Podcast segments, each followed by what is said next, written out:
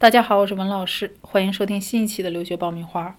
呃，疫情期间呢，我们一直非常关注啊，我们在海外留学的同学们。那么这两个月呢，我们一直在做一件事儿啊，呃，我们联系了近百名我们办理过的学生啊，有呃未成年的，还有一些读本科的啊和读研究生的，那么帮助他们能够在疫情期间及时有效的。啊，做相应的疫情的应对，包括提醒这个同学们在疫情期间如何去安排签证啊，以及处理后期的一些课程的注册问题。提醒大家呢，呃，提前的去做一些个人信息的呃大使馆的报备。啊，其实，在一个多月之前呢，我们就提醒我们办理过的学生在海外要提早的啊，在这个呃。使馆的网站上去做个人信息的报备，可能会呃使馆包机的时候再联系你的时候会比较方便啊。那么一个多月前呢，我去说这个事情的时候，其实很多同学都觉得这个不太可能，因为人数众多嘛啊啊。但是一个多月之后呢，你看我们的预测是准确的啊。现在确实是英国呀、美国呀都已经报机的学生都已经顺利回国了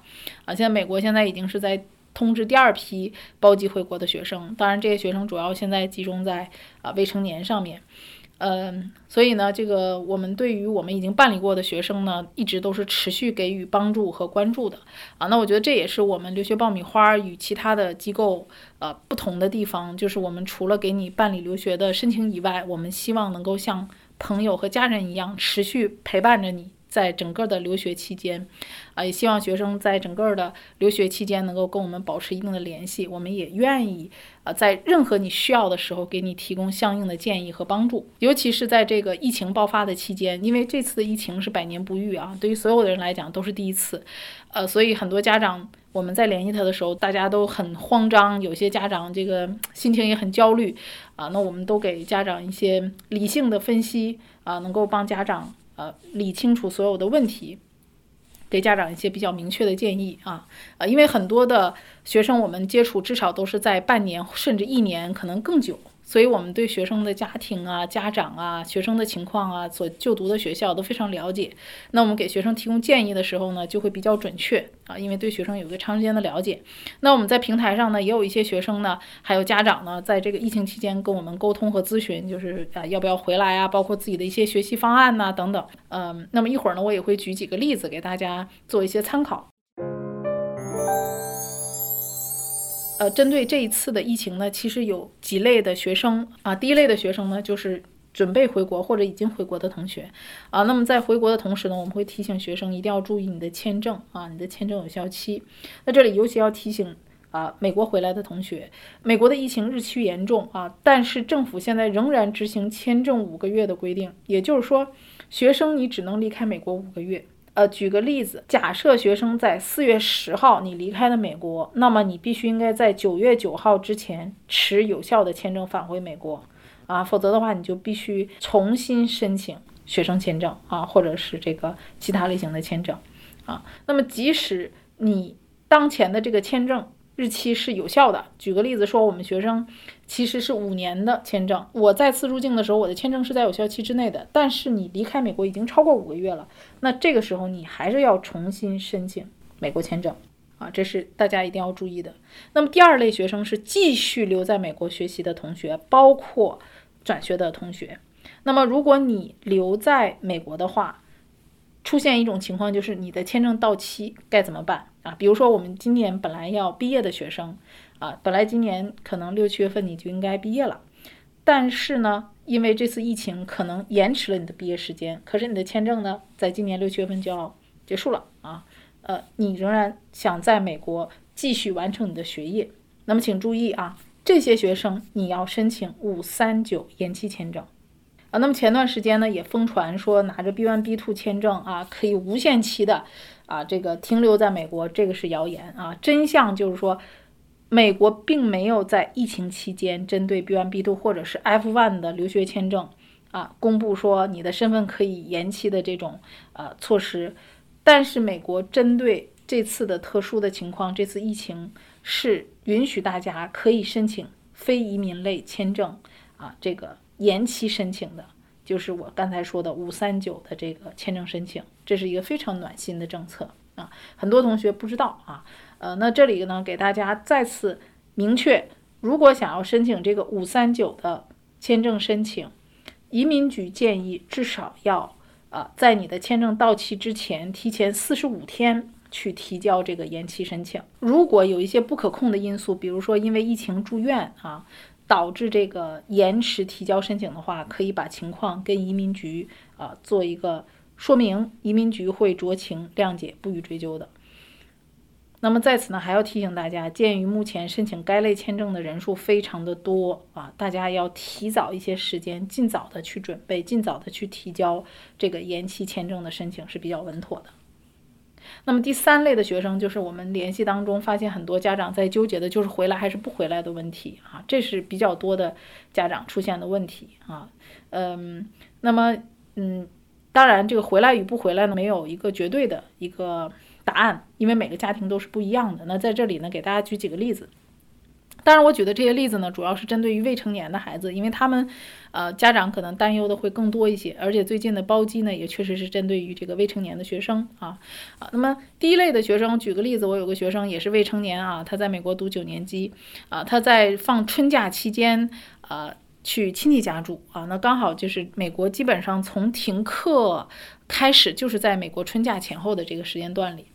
呃，那么他在亲戚那儿是有一个比较安全的、稳定的一个生活环境，并且饮食啊，这个照料都比较有规律啊，那家长比较放心啊。那在这个疫情期间呢，就家长就决定说不让他回来了啊，因为这个来回的路途上来讲也有很多的风险性。嗯，那么学生这一类的呢，有稳定的住所、安全的这个监护啊，并且呢，能够生活照料上也比较。啊，有规律啊，那么家长也比较放心啊，学校这边也同意，OK，那学生就可以不回来，留在美国啊，比较安全啊。那么第二类学生呢，啊，也是同样九年级的学生，在放春假期间呢，他正好离校了，报了一个旅游团啊，出去玩了啊。那在旅行期间呢，就得到学校的通知说，因为疫情，当地突然间发现这个很严重啊，有不少的确诊病例，所以学校决定，呃，春假之后停课。啊，那么停课之后呢，已经离校的同学是不允许返校的，因为这个你要继续隔离嘛。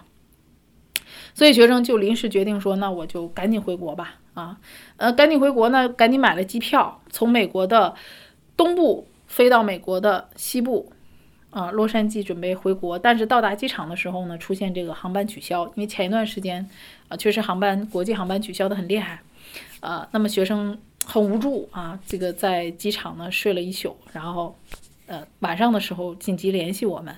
啊，这没有住的地方，所以我们也是第二天马上紧急的，呃，给他联系了这个住所，在美国找了一个这个住的房子，啊，这个房东呢就在这个跟他住的很近啊，几乎是挨着，啊，那么孩子跟他的一个同学就住在这个美国的这个寄宿的房子里面。呃，那么平时呢，自己去超市买东西。那这种情况呢，正好这个使馆现在有包机回国的这这个政策啊，那么家长就比较纠结要不要他回来啊。那么我就分析呢，我说第一个呢，你现在在洛杉矶不需要转机，因为飞机正好从洛杉矶飞走。第二个呢，孩子现在是在呃一个寄宿家庭里住着，但是实际上你的监护人，也就是你原来的学校啊，是不在你身边的。那你实际的家庭的。父母也不在孩子身边啊，那呃，他身边在所在的这个地方其实是人生地不熟的，也没有亲戚和朋友啊。那孩子生活上来讲，其实是没有什么特别稳妥的人来照顾的啊。他自己是需要去出门买东西啊，呃，包括这个他又不能开车啊，所以这个出门购物其实不是特别方便啊。而且这个生活上呢。呃，孩子自己要做饭呐，这个料理生活啊，这可能也存在一定的这个危险性。那吃东西呢，可能也不会像有成年人在身边照顾的那么好啊。那这种情况下呢，我就建议他呢，跟这次使馆包机的这个计划一起回国，这样呢，对他来讲呢是比较安全和可靠的。啊，那再给大家举第三个例子啊，也是，呃，九年级的学生，他住在美国的寄宿家庭里，啊，其实从寄宿家庭的生活来讲呢，还算是比较稳定的啊，因为这个是一个走读的学生，一直住在寄宿家庭啊，但是呢，可能学生家长也是比较担忧啊，那正好赶上这个，呃，使馆这次包机也他在通知的名单里，但是时间非常的紧迫啊，这个基本上就是前一天的中午通知他，第二天的早上就要从美国的中部飞到。呃，洛杉矶坐飞机啊，飞回到中国这个上海，呃，但是他自己呢没有足够的防护措施，因为他中间要转一段机。那这种情况下呢，家长就会考虑说，我在这个旅途的这个风险性啊，那么我们这种情况下呢，就帮他沟通了这个呃大使馆，那么把他的这个时间往后延期啊，就是往后延两天。那么刚好这个延两天呢，父母给他递送的这个防护服呢就可以收到了，嗯，那么他就可以穿着防护服去做这个呃中间转机的这一段飞机。相对来讲呢，它的安全系数就会提高很多，所以呢，也提醒大家啊，尽管这个回国也是归心似箭，但是在回国的这个过程当中，一定要注意个人的安全防护啊，不要因为这个坐飞机本来是没什么问题，结果感染这个呃冠状病毒，那么不但是自己受伤害，也影响了整个跟你在一起啊同时坐飞机的乘客啊，所以这个。呃，还是安全第一啊！如果没有非常安全的防护措施的话，大家去坐飞机的话，风险度还是非常高的。那么最后呢，提醒大家，那么现在许多国家都实行了旅行禁令，并且在呃要求大家呃要做两周的隔离，所以多数的地区和学校呢，都针对于新来的啊或者是返校的同学，都实施了两周的隔离期。所以大家一定要把时间提前做个安排。啊，回国的话，你要在统一的隔离地点做隔离。那么回到美国学校还是回到英国的学校，也要先行做两周的隔离。所以大家把时间计算好。呃，那么现在回国的同学呢，都在统一的隔离地点做了隔离啊。那前两天呢，我在我朋友圈里也发了第一批回来的同学在国内隔离的酒店啊，以及这个环境啊，所以大家能看到这个环境还是挺不错的啊，费用也不高。呃，那么。隔离完的同学呢，就可以直接回家了啊！这个整个的手续还是没有我们想象中那么繁琐啊。然后现在整个的呃安排也都是非常的训练有素啊。那么我们学生从最早的。疫情爆发开始啊，到中间如何与学校沟通，去安排后期的一些课程和签证的问题啊，到跟大使馆的备案，以及呃后期的这个回国的隔离啊，整个的全程我们都是有跟进啊和和学生沟通的啊，所以我们希望呢，我们留学爆米花呢，不但是呃给你办理留学的申请，同时也希望啊在你任何需要的时候都给大家提供帮助和建议的。嗯，我想这个呢也是我们留学爆米花的一个初衷吧，就是希望能够跟大家成为一个朋友，能够随时给大家提供帮助和服务。呃，最后呢，祝愿所有的孩子们呢都能平安度过这次疫情。